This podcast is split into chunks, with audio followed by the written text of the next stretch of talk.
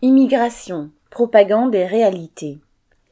Dans une interview fleuve au point, répondant au journaliste qui lui demandait s'il n'en était pas, ouvrez les guillemets, submergé par l'immigration, fermez les guillemets, Macron a répondu qu'il fallait, ouvrez les guillemets, réduire significativement l'immigration, fermez les guillemets, et que le gouvernement avait, ouvrez les guillemets, une obligation de résultat, fermez les guillemets.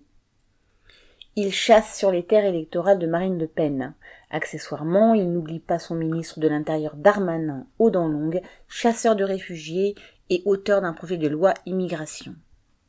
Tous ces politiciens qui font assaut de démagogie anti-immigrés savent que l'immigration est indispensable au fonctionnement de l'économie. Comme le rappelle le journal Les Échos, les pays développés souffrent du vieillissement de la population et ont absolument besoin de main-d'œuvre. Le rapport de l'Institut Montaigne sur lequel il s'appuie cite même la nécessité pour l'économie française d'accueillir 2 millions de travailleurs migrants par an entre 2025 et 2050.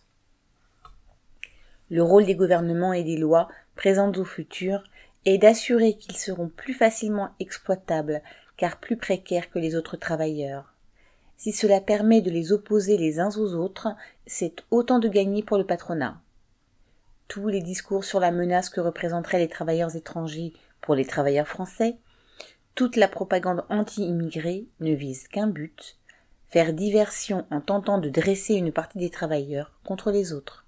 Sylvie Maréchal.